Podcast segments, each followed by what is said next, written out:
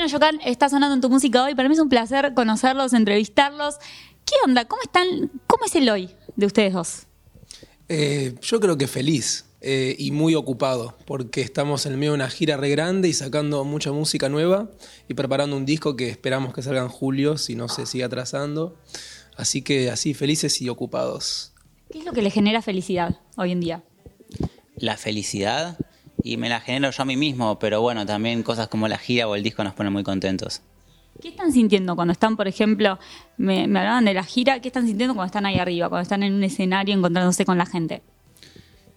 Yo, para decirte una sola cosa, diversión. Es como de las cosas más divertidas que me pasaron en mi vida. Estar en el escenario tocando es, es increíble. Es una sensación medio única. Y yo también, me siento medio cuando como cuando era chiquito así y, estaba en mi casa en los cumpleaños y me ponía a bailar para que, para que todos se diviertan, ¿viste?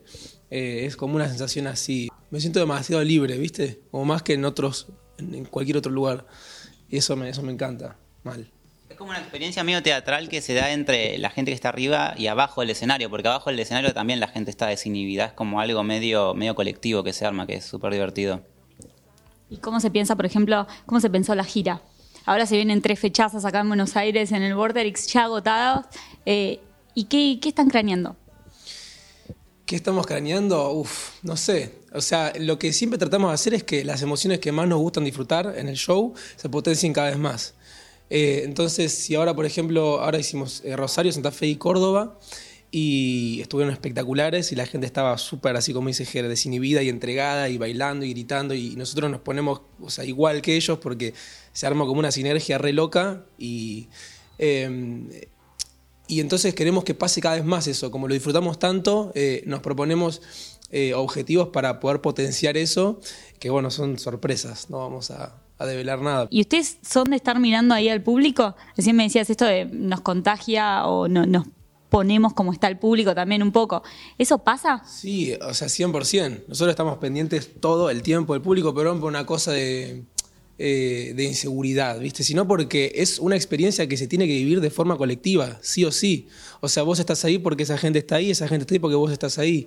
Entonces hay que estar pendiente y, de acuerdo a cómo vaya reaccionando la gente, uno también hace cosas diferentes para encontrar el camino correcto para llegar a ese lugar que queremos llegar siempre, ¿viste? Que es como un éxtasis así resarpado cuando empezábamos la nota, Toto me decía, estamos felices y ocupados. ¿En qué se ocupan sus días hoy? Eh, somos bastante organizados, entonces muchas veces estamos ocupados porque nos organizamos, pero bueno, un poco grabando, un poco craneando contenido para las 40 millones de redes sociales que existen hoy en día, que cada día sale una nueva más o menos.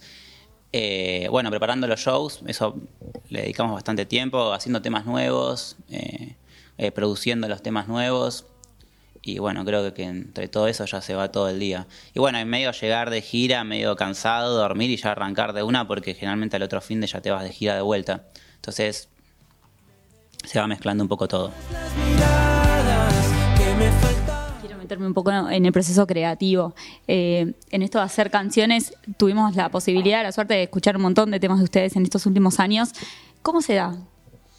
Ah, igual, igual que todos los días, de una forma súper eh, caótica y, despelotada, porque eh, a mí rara vez me pasa, y a Jere, también, que decís, bueno, me voy a sentar a componer un tema, ¿viste? Como generalmente sucede como cuando estás jugando. En los, momentos que decís, bueno, voy a tocar un rato, sale alguna idea porque está buenísima, decís, la voy a grabar, la grabas y, después la desarrollás y ya te metiste en una. Eh, pero sucede así de la nada, o por ahí estás caminando y se te ocurre una melodía y la grabás y después vas rápido al estudio porque te, volvió loco y la querés terminar. Eh, pero mm, componemos los dos de la misma manera. El disco este va a tener casi que mitad y mitad de temas de cada uno. ¿Cómo fue, por ejemplo, en el caso de Para Crecer? En el caso Para Crecer creo que lo hicimos bastante juntos. Realmente, o sea, ya está el tema más o menos hecho y viene Tommy al estudio y en un día medio lo maqueteamos todo, vamos probando ideas. Eh, realmente las cosas las hacemos en un día y después hay un periodo de un mes en el cual se queda todo suspendido porque somos muy desorganizados y después es otro día más donde decimos, bueno, hay que terminarlo porque si no lo terminamos no va a salir y después, bueno, vamos a grabarlo al, batería, salvo el baterista que tiene su propio estudio. Eh, Después desde vuelta pasa un tiempo muy desorganizado en el cual hacemos otras cosas y de vuelta es como, bueno, ahora terminémoslo porque ya hay que sacarlo y en un periodo de dos o tres días medio desenfrenado lo terminamos.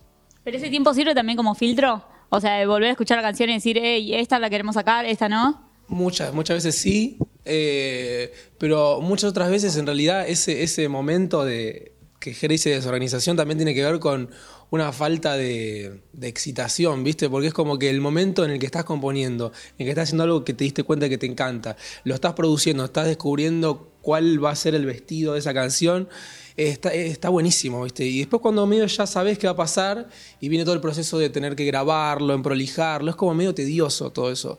Y es más de oficio, es como algo más, que no es rutinario, pero es algo más, por momentos menos creativo y más técnico el hecho de prolijar, editar las cosas, que igual es súper creativo, pero quizás no tiene esa llama de que cuando haces un tema, que quizás en media hora haces un tema entero, que es como algo súper explosivo, eso es cuando compones el tema, después todo lo otro es un poco menos explosivo y es más técnico.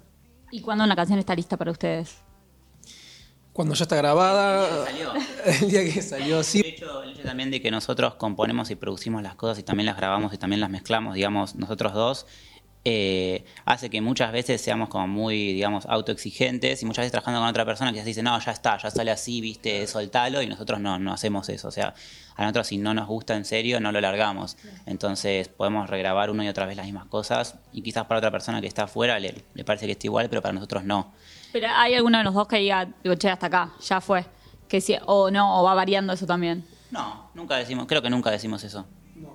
Eh, o sea, no, no, a, a, mí me pasa muchas veces que por ahí, eh, eh, después de muchos intentos de querer hacer las cosas mejor, por ejemplo, grabando la voz, sí. me, me, pasa que llega un punto que le digo a él, che, boludo, me parece que ya, o sea, lo estoy haciendo cada vez peor, y en muchos temas terminamos dejando la voz de demo, yeah. que fue como con la que maqueteamos la canción, y todas las otras voces que por ahí fueron... Eh, procesos posteriores en donde yo iba grabando la voz sobre las últimas y últimas y últimas grabaciones quedaron descartadas porque eh, terminan quedando como forzadas y cuando ya pasa eso no, no, no, está bueno. ¿Y ese día de estreno cómo se vive? El momento de lanzar música, de mostrarle algo nuevo al mundo. Mira, particularmente yo antes me emocionaba más porque ahora trabajamos tanto los temas y estamos tanto tiempo escuchándolos que yo después cuando ya salen es como que digo, bueno, no, no, no tengo tantas ganas de escuchar y medio me vuelvo a enamorar de los temas cuando los tocamos en vivo. Por ejemplo, para crecer, yo la verdad lo escuché no sé mil veces antes de que salga, yo no lo podía escuchar más y ni lo escuché, creo que lo escuché en Spotify para ver si había salido bien y como que dejé de escucharlo. Pero yo, tengo una manía que me, me, gusta escuchar los temas de Coin. Después que salieron, a veces los escucho. Como a ver cómo quedó y escucho nuestra propia música. Es un poco raro. Pero yo los dejo de escuchar por un tiempo. Y incluso el día del estreno. Y después es como que me vuelvo a enamorar para, de, de, los temas. Por ejemplo, para crecer me encanta tocarlo. Que es el primer tema de, de la lista. Me, uno de mis temas preferidos. Pero bueno, el día del estreno es como ya estoy un poco agotado. Yo quizás. Eh con un, poco más de emoción porque Jere está más en el estudio que yo, eh, muchas veces en los procesos justamente más técnicos, más tediosos, eh, y se tienen que fumar por más escuchas, entonces ahí me quedan disponibles otras. Y también hago ese ejercicio de que... Eh, si vos me decís qué música te gusta, no te digo Koino Yokan, no es que me ponga a escuchar Koino Yokan, pero sí muchas veces hago eso, ¿viste? De, de poner y escuchar eh, como, como, si, como si no hubiera salido el tema todavía, ¿viste? Como si todavía eh, pudiera cambiar algo. Eh, y siempre me quedo re satisfecho. Es la primera vez que tengo la oportunidad de entrevistarlos, me gustaría ir un poquito atrás en el tiempo. ¿Cómo arranca todo este camino para ustedes? ¿Cómo arranca Coino? Yo fui a tomar clases de guitarra con Jere.